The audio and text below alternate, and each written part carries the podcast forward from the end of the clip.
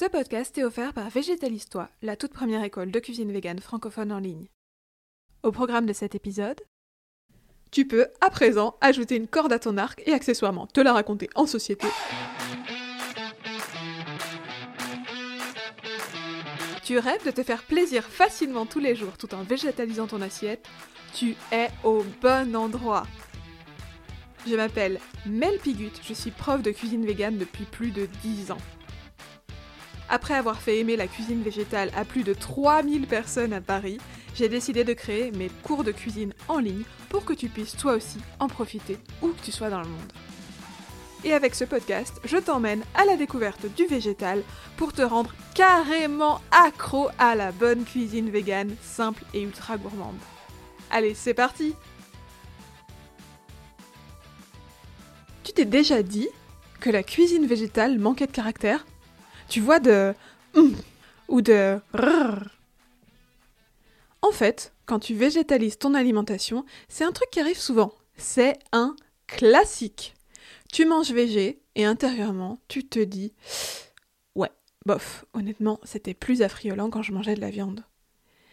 Et si c'est important pour toi de devenir végé, tu vas même t'en vouloir de penser ça. Alors que c'est tout à fait normal parce qu'en fait, ce qui s'est passé, c'est que t'as carrément viré une saveur entière de ton assiette et elle te manque, tout simplement. Ce qui peut arriver aussi, c'est que, sans t'en rendre compte, tu es désespérément à la recherche de cette saveur qui a disparu de ton assiette. Alors dis-moi si c'est toi. Tu surkiffes les champignons, tu pourrais en manger tous les jours. Ou peut-être que t'as découvert la sauce soja et tu as grave tendance à en abuser. Ou bien, tu te dis qu'il n'y a jamais assez d'épices ou de levure maltée dans tes plats salés. Ça te ressemble? C'est toi ça? Et tu te demandes pourquoi tu fais ça? Bah écoute, on va éclaircir ce mystère ensemble, parce que moi, je sais ce qui te pousse à faire ça.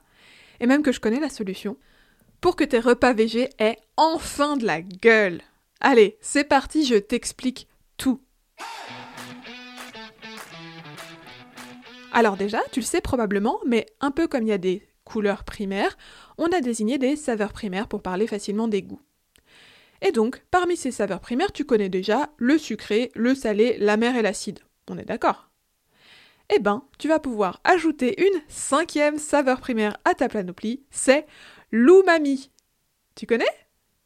Alors, pour être exact, est-ce qu'umami est une saveur primaire ou pas? Ça reste controversé. Aujourd'hui, tout le monde n'est pas forcément d'accord pour l'intégrer dans les saveurs primaires.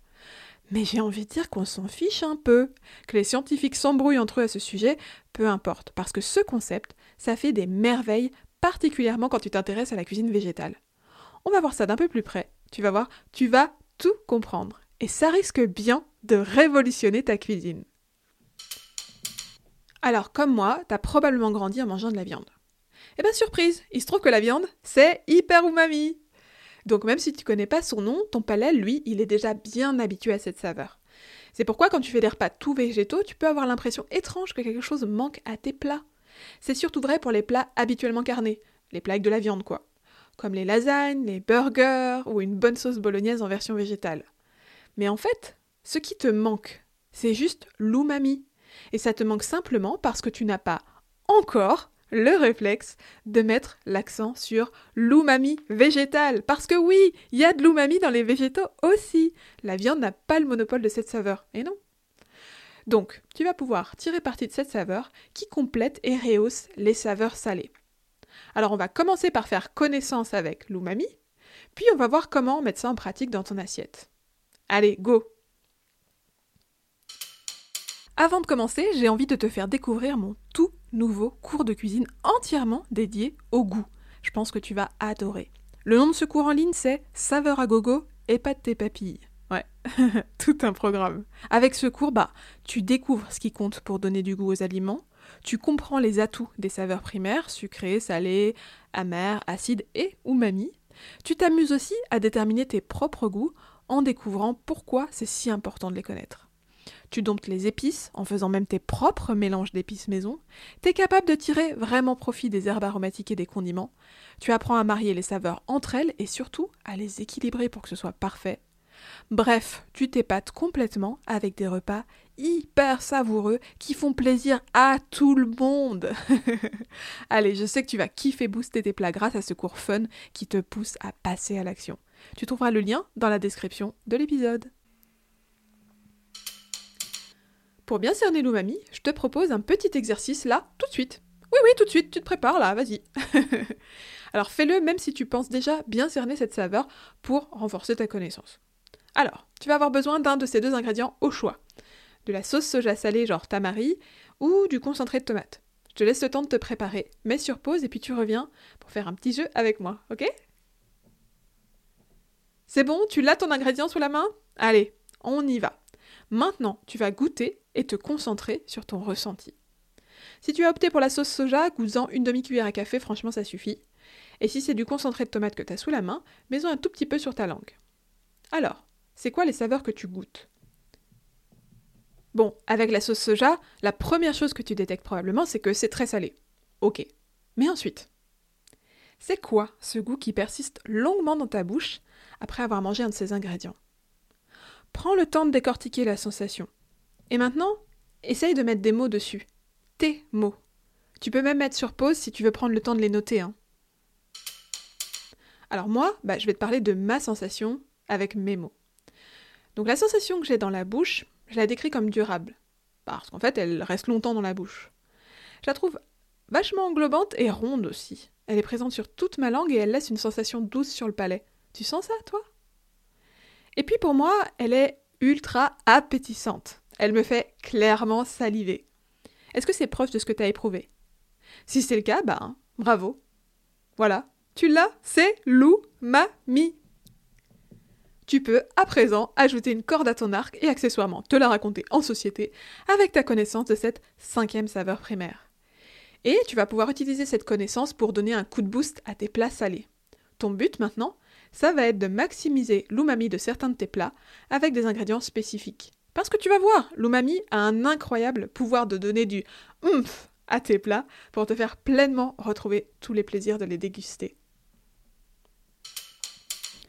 Alors là, tu te dis peut-être, et à raison, hein, ok, super intéressant, mais euh, où est-ce que je trouve cette incroyable umami dans les végétaux? Alors, tu vas voir qu'on en trouve dans plein d'ingrédients.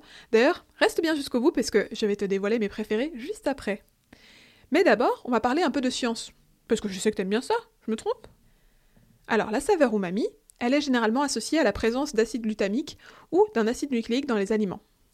Bon, le but c'est pas que tu apprennes la composition chimique de chaque ingrédient, hein, mais il y a un truc fun que tu dois connaître. Alors écoute bien. Si tu maries entre eux ces deux acides aminés, le glutamique et le nucléique, la puissance du goût que tu obtiens est supérieure à celle de la somme des deux goûts que tu as utilisés.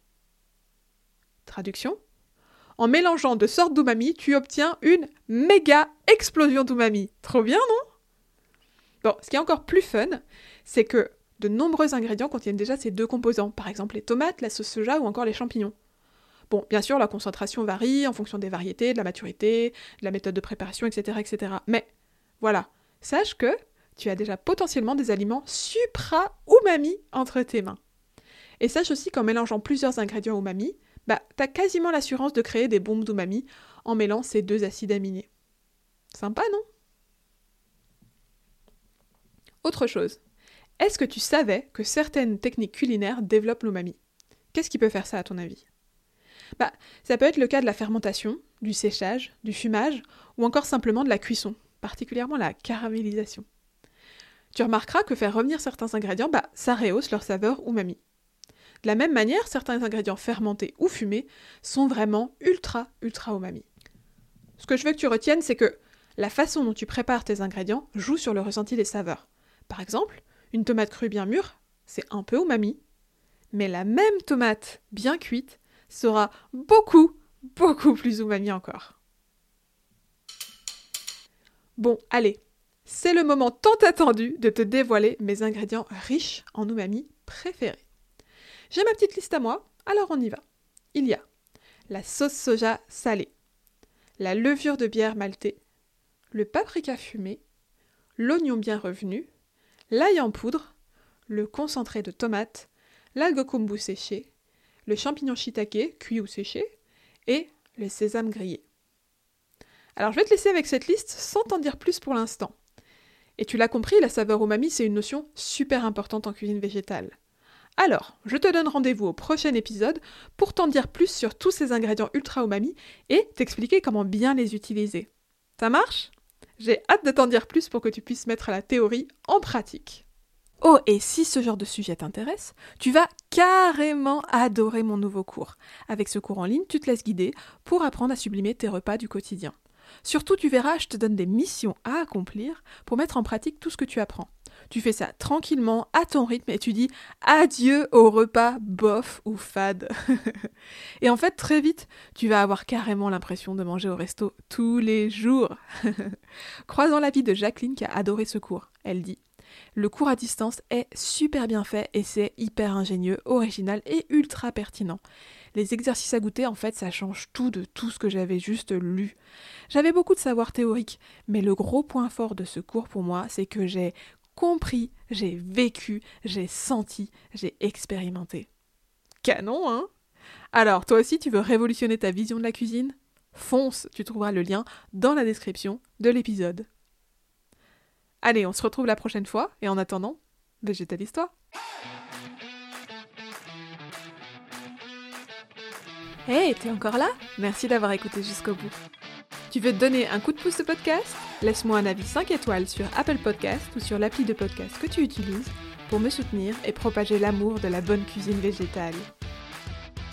Pour rappel, ce podcast est offert par Végétalistoire, la première école de cuisine végétale francophone en ligne. On se retrouve avec plaisir au prochain épisode.